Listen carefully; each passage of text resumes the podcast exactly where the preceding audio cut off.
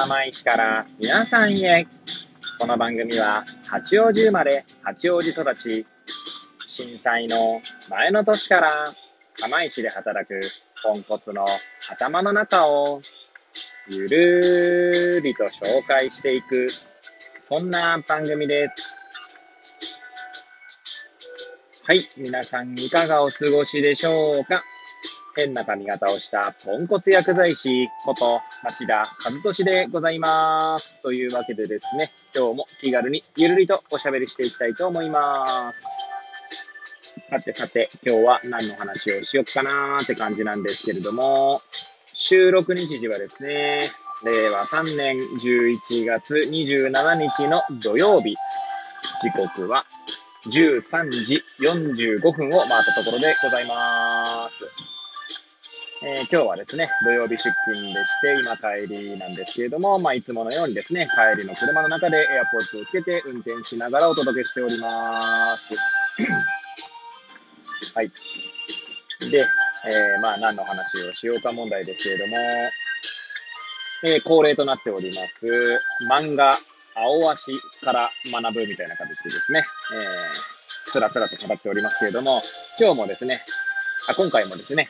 えそれでちょっと語ってみようかななんて思います。今回はですね、まあ意味というか、はい、意味ですね。この意味、この練習の意味って何ですかみたいなシーンがあるんですけれども、えー、まあ、そういった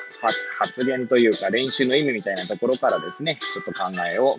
広げてみました。もしよかったら最後までお聞きいただければ幸いでございます。はい。前回ちょっと言い忘れてしまったんですけれども、一応ですね、ネタバレも含んでおりますので、はい。まあ、聞きたくない方は、そこで止めていただければと思うんですが、はい。でですね、まあ、今回取り上げたいシーンというのはですね、えー、今、まだ現在ですね、えー、この11月27日現在、まだ、えー、結果が出ておりませんが、え東京エスペリオンシティですね。エスペリオン対青森星蘭戦ですね。青森星蘭高校の、えー、戦いの、まあ、さなかですかね。で、25巻だったかと思うんですけど、まあ、そこぐらいの、えー、あるシーンを切り取ってちょっとお話ししていきたいと思います。で、えー、25巻の人覚えてないんですけど、青森青蘭高校にはですね、えー、と、ユースに、えー、クラブユース出身、あ、クラブ、J リーグクラブの下部組織出身なんですが、例えばジュニアユ、ジュニアからジュニアユース、ジュニアユースからユースという、まあ、昇格できなかった人たちが、まあ、いたりするんですね。はい。で、そんな中ですね、えー、現在試合戦っている中でのその、相手のスタメンというかエース、エースですかね。はい。まあ、羽田、羽田選手というのがいるんですね。で、この選手はちょっと変わっておりまして、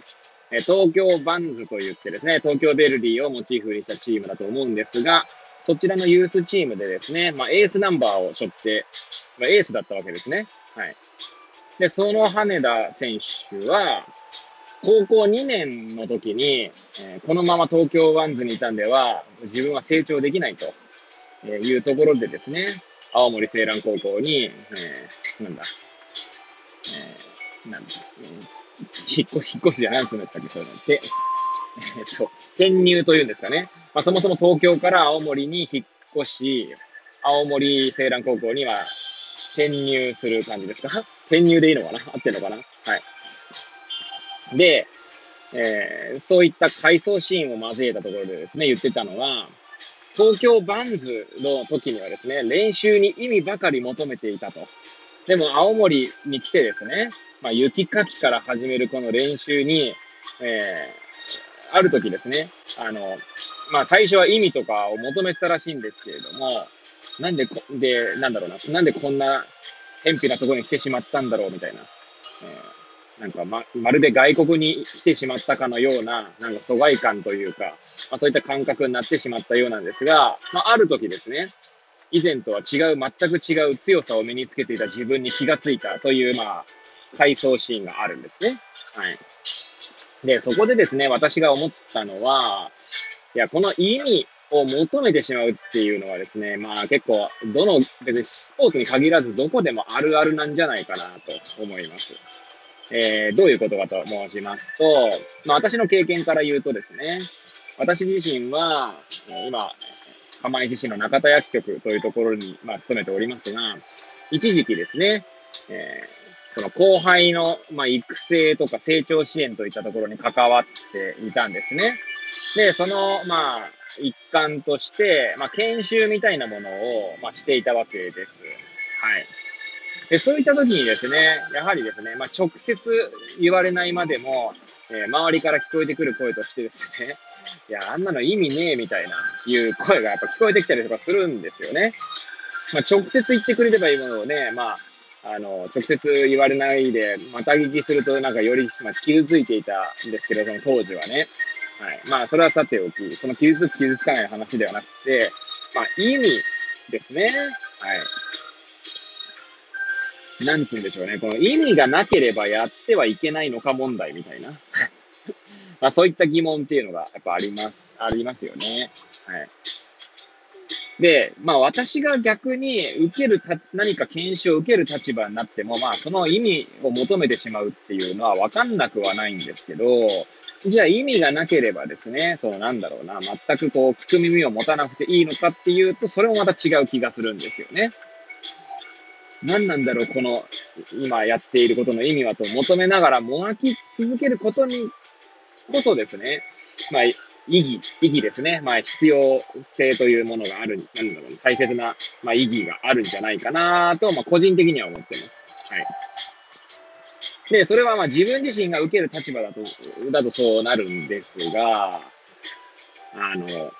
なんて言うんだろうな。まあそう思うんですが、っていうかもう一回、もう少しあの補足すると、まあ、そういった意義を持って、意義を持ってというか、その、なんだろうな、この意味は何だろうと言いながら、ちゃんと主体的にそ、その、疑問を持ちながらも、主体的に関関わるというか、研修に挑むことでですね、やっぱ得られるものっていうのがあるんですよね。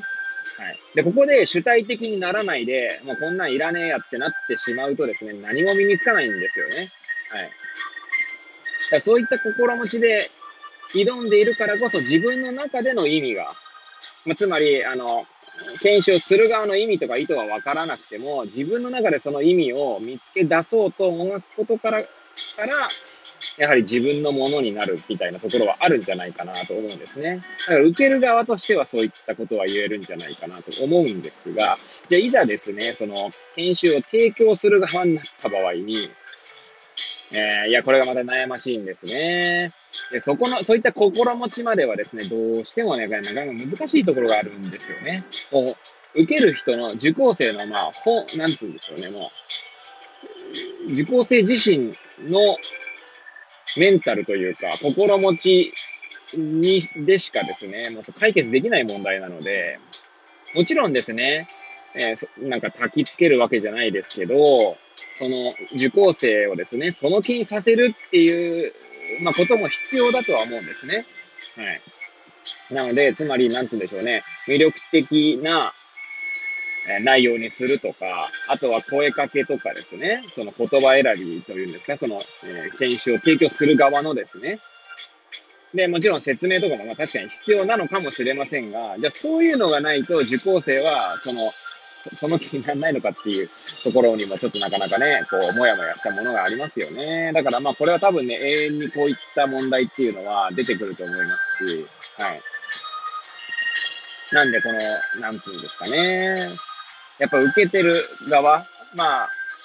最初に挙げた事例としてはですね、まあ、青足の中で羽田選手がですね、その練習に意味を見出して、その意味は何だろうと。意味を求めていたというところがありましたけれども、まあ、それはまあ、多分仕方ないことなのかなと思うんですよね。はい。だそ、そのね、なんかその話から、えー、研修とかね、にちょっと転用させて研修を提供する側と受ける側ということで、ね、ちょっと分けて自分の中で考えてみましたけど、まあ、その意味というところでね、切り取ると、意味を見出すか見出さないかって本当にその、その人自身だと思うんですよね。まあよくね、えー、なんて言うんでしょう。えー、あれです。出てこ出てきません。あ、スティーブ・ジョブスですね。はい。出てきました。はい。スティーブ・ジョブスが、スタンフォード大学でしたっけか？ちょっと忘れましたけど、ね、ハーバードでしたっけか、ちょっとあの、卒業スピーチみたいなのが、有名なのあると思うんですよね。YouTube で検索すれば、えっ、ー、と、スティーブ・ジョブス、え、スピーチ、伝説のスピーチとかだとね、出ると思うんですけど、そこでですね、有名な話としてですね、コネクティング・ザ・ドッツという、はい、えー、まあ、点をつなげるっていうところですけれども、点と点をつなげるみたいな話があるんですけど、そこを点と点をつなげようとするかしないかってもうその人自身でしかないんですよね。つなごうと思わなければつなげないですし、えー、まあ、つなごうと思わなくてもそこにこう、あ、つながったと思えるかどうかっていうのは、もう本当に人それぞれなんですよね。なので、いくら、まあ、その、なんだろう、その点をね、提供したところで、まあ、提供するってちょっと語弊があるのかもしれないですけど、その提供の場として、あ、提供の場というか、点を売る場としてですね、研修を設置したとしても、設置が設定したとしても、そこに意味を見出すか見出さないかというのは、もう本当に、まあ、その人それぞれなんだろうなと。で、それがですね、まあ意味を見出せないからといってですね、まあそれ以上どうしようもないですし、まあそんなもんなのねとしか言いようがないというとこですよね。はい。まあそんなことをですね、ちょっと思った、まあひとときでございましたね。はい。まあ、こんな感じですね。青足の企画は結構今、8回か9回ぐらい、まあ、やってますけど、まだまだですね、ちょっとこう、語りたいことがいっぱいありますので、また継続していきたいな、なんて思います。はい、えー、こんな感じでですね、ぐだぐだと語ってまいりましたが、最後までお聞きいただき、誠にありがとうございます。これを聞いていただいた皆さんが、より良い一日を過ごせますように、とお祈りさせていただいて、今日の放送を終了したいと思います。